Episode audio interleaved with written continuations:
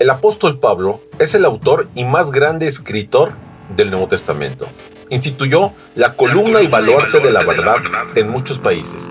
Cristo, su palabra y el Evangelio fueron su pasión. La palabra pasión a veces tiene la tendencia a un sentido negativo, refiriéndose a una vida carnal, lejos de una vida en Cristo. Sin embargo, tiene también un significado sumamente positivo, como emblemático, bandera, identidad, propósito innegociable, un celo sin límites. En fin, era su buque insignia. Iniciamos con Pablo, reavivado por una pasión.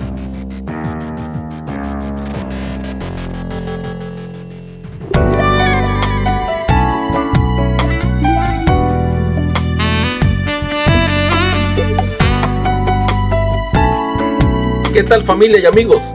El día de hoy tengo el gusto de compartir las meditaciones sobre el apóstol Pablo, tituladas Reavivado por una pasión. Hoy es viernes 10 de septiembre, que el tema para el día de hoy es En la cumbre. La cita la encontramos en Primera de Tesalonicenses 1, 9 y 10 que dice así: Ellos mismos cuentan de nosotros cómo nos recibisteis y cómo os convertisteis de los ídolos a Dios para servir al Dios vivo y verdadero y esperar de los cielos a su Hijo al cual resucitó de los muertos, a Jesús, a quien nos libra de la ira venidera. Muy bien, pues iniciemos.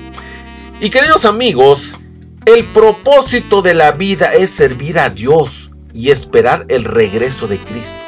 Por eso el apóstol Pablo pone un potente énfasis constante en el magno segundo advenimiento de nuestro Señor Jesucristo.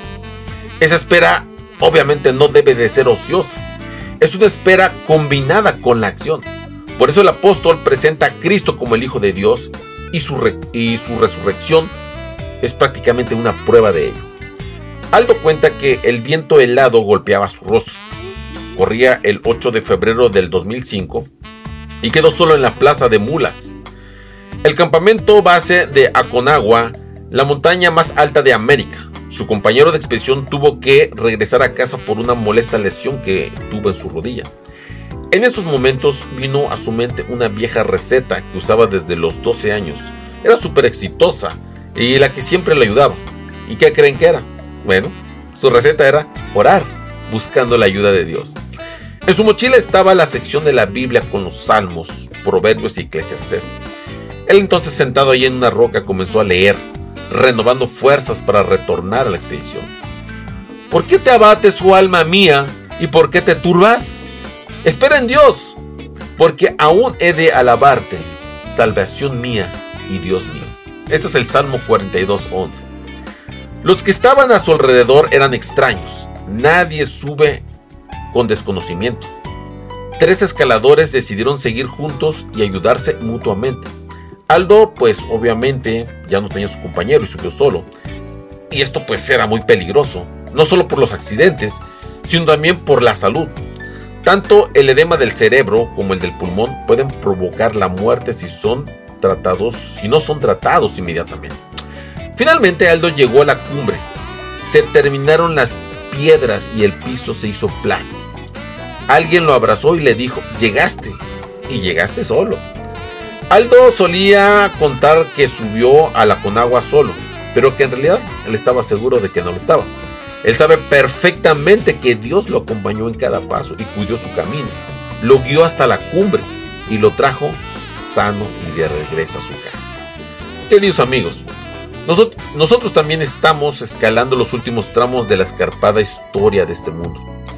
Tenemos que hacer eh, cumbre en el monte de Sion pero no estamos solos.